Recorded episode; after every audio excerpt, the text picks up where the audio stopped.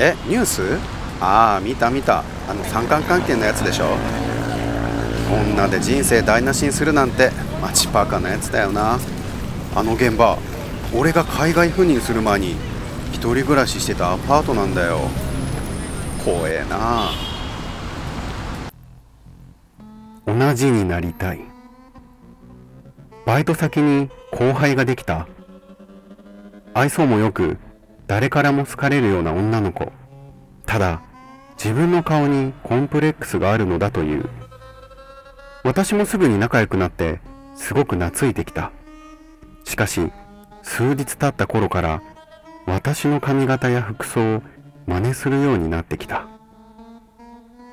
一度そのことに触れたがさらにエスカレートすることになってしまった。スマホに送られてきた写真。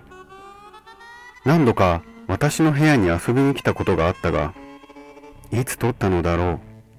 私の部屋の写真が送られてきた。いや違う。そっくりだが私の部屋ではない。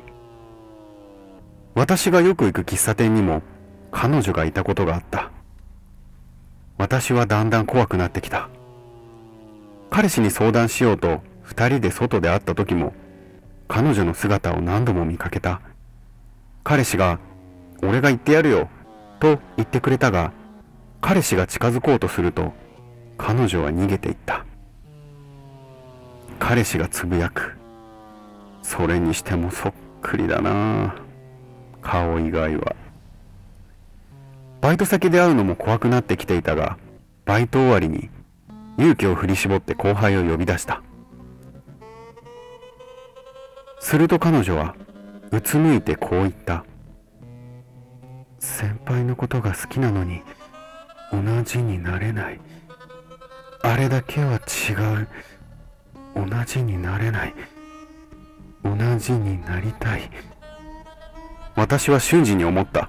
彼氏を取られる。もしくは彼氏に何かされる。とっさに彼氏は絶対渡さないから。と怒鳴った。しかし彼女の耳には届いていないようで同じになりたい。同じになりたい。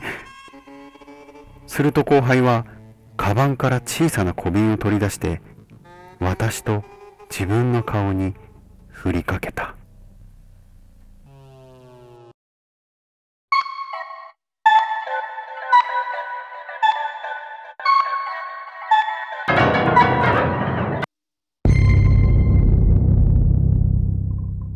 スキャーリーストーリー100